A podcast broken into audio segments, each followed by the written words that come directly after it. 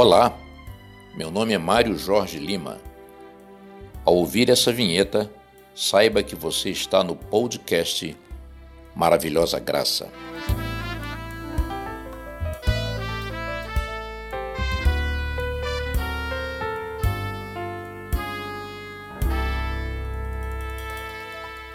Ainda estamos todos sob a influência benéfica dos sentimentos suavizados, espiritualizados pela semana chamada Santa ou Páscoa Cristã, pela qual acabamos de passar.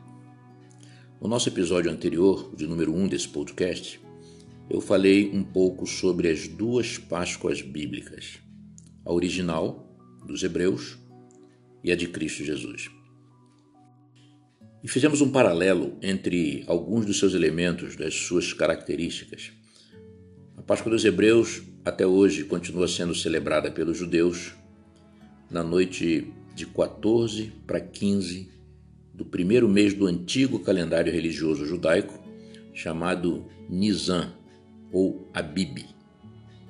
Como esse calendário é baseado nos ciclos da lua e do sol, não há uma correspondência direta com os meses do nosso calendário gregoriano. Então, a Páscoa dos judeus é também uma festa móvel que em alguns anos até casa com a nossa Páscoa cristã.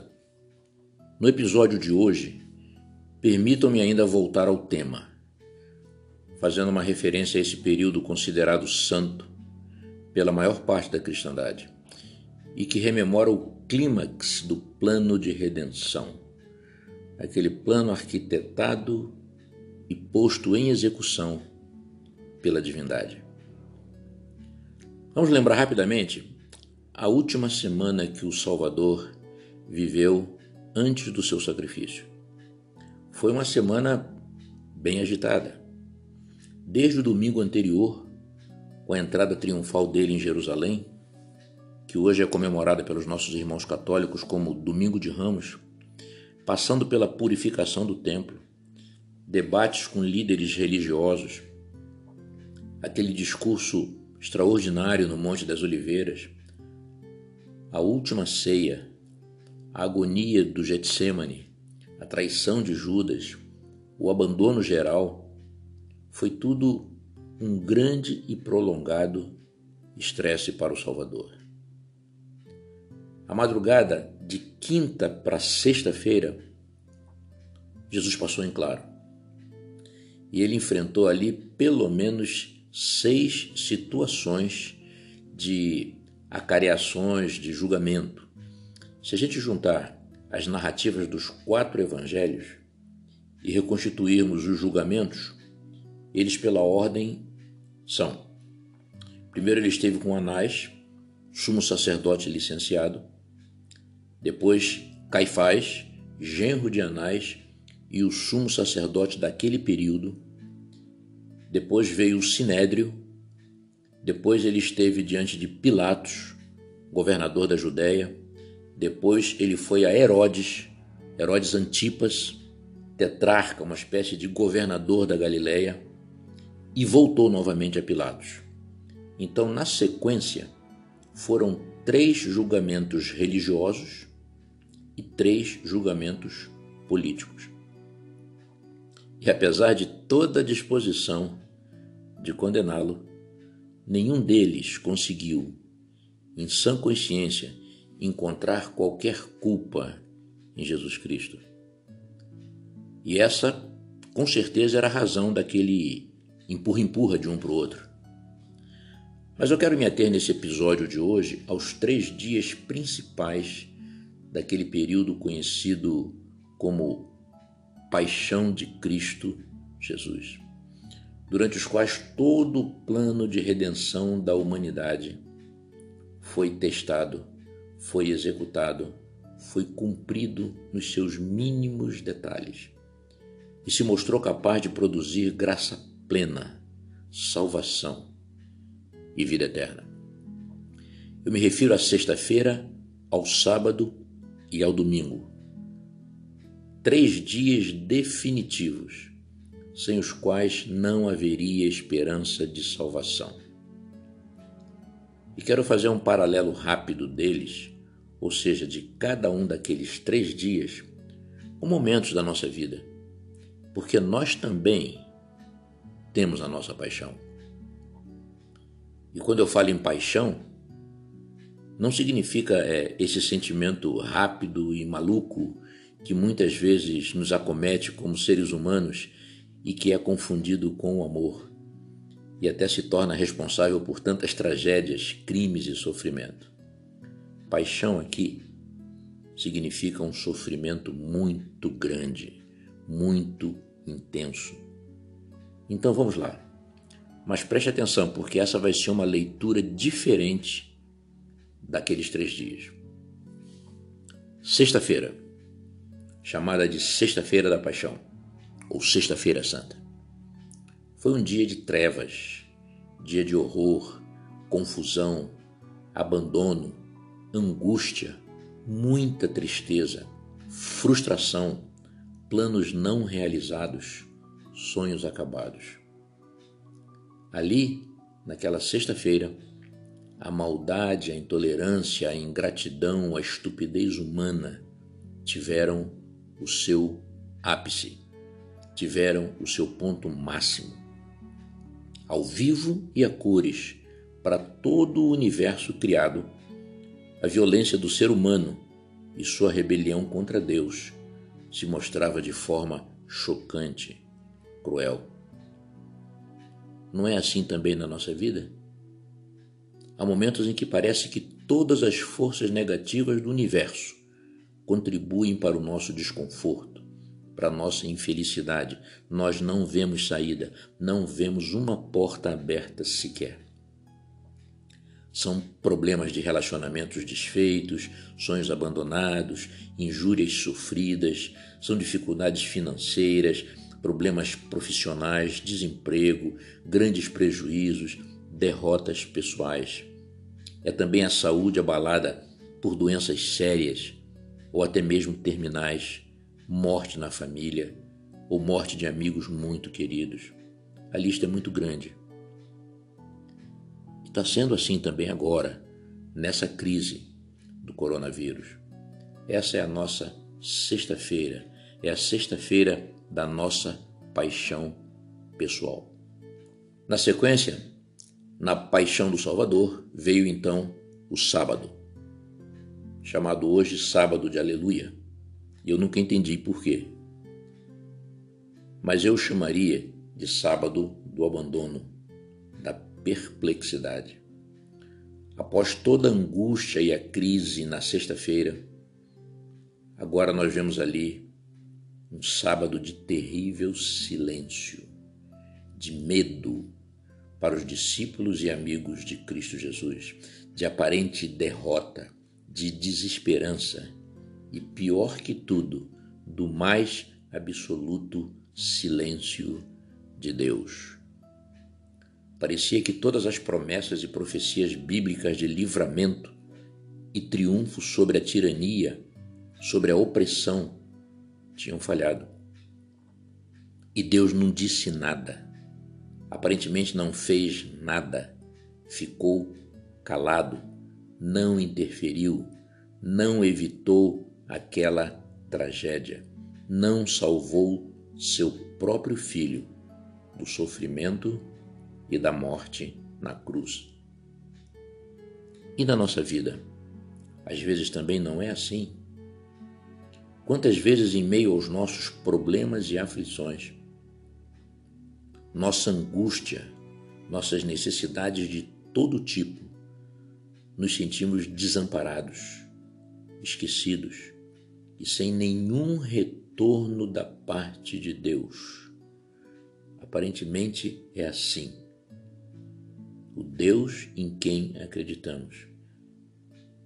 E aí, nossa fé vacila, nossa esperança acaba, não vemos nenhuma luz, nenhuma saída. E o pior, silêncio total da parte de Deus. Ele parece não ouvir e não responder às nossas orações. E assim, não nos vemos livres dos males que não queríamos sofrer e das situações pelas quais não queríamos passar. Como consequência, duvidamos da existência de Deus, ou pelo menos do seu interesse por nós. É o sábado do silêncio, da sepultura, da espera. Mas veio o domingo, chamado de domingo da ressurreição. E esse foi de fato um dia maravilhoso. A Bíblia chega a dizer que sem a ocorrência da ressurreição seria vã a nossa fé. Ou seja, não teria nenhum significado, nenhum valor, nenhuma razão de ser, nem a nossa fé e muito menos a nossa pregação. Jesus Cristo, apesar de ter vida em si mesmo, vida outorgada pelo Pai, como diz o texto de João 5:26, atendeu a voz do magnífico anjo que por ordem do Pai veio chamá-lo da escuridão do inferno para a luz da vida. Essa ressurreição, na sequência daquele tempo de espera do sábado, garante também a nossa futura ressurreição, daqueles que estarão dormindo o sono da morte por ocasião da volta de Jesus. Nesse paralelo que estamos fazendo com a nossa vida, nós também temos o nosso domingo da ressurreição. É quando, após algum grande sofrimento, provação, angústia, medo, desesperança, e sem ouvir ou sentir qualquer retorno visível da parte de Deus aos nossos pedidos e orações, começa a surgir uma luz. Uma nova oportunidade aparece, a situação começa a mudar, o ânimo reacende, a esperança cresce, as mudanças começam a acontecer, a fé é fortalecida e as coisas voltam a fazer sentido. Então parece que nascemos de novo ressurgimos. Pode ser um renascimento espiritual, pode ser um renascimento emocional, pode ser um recomeço profissional, pode ser a volta de um relacionamento perdido.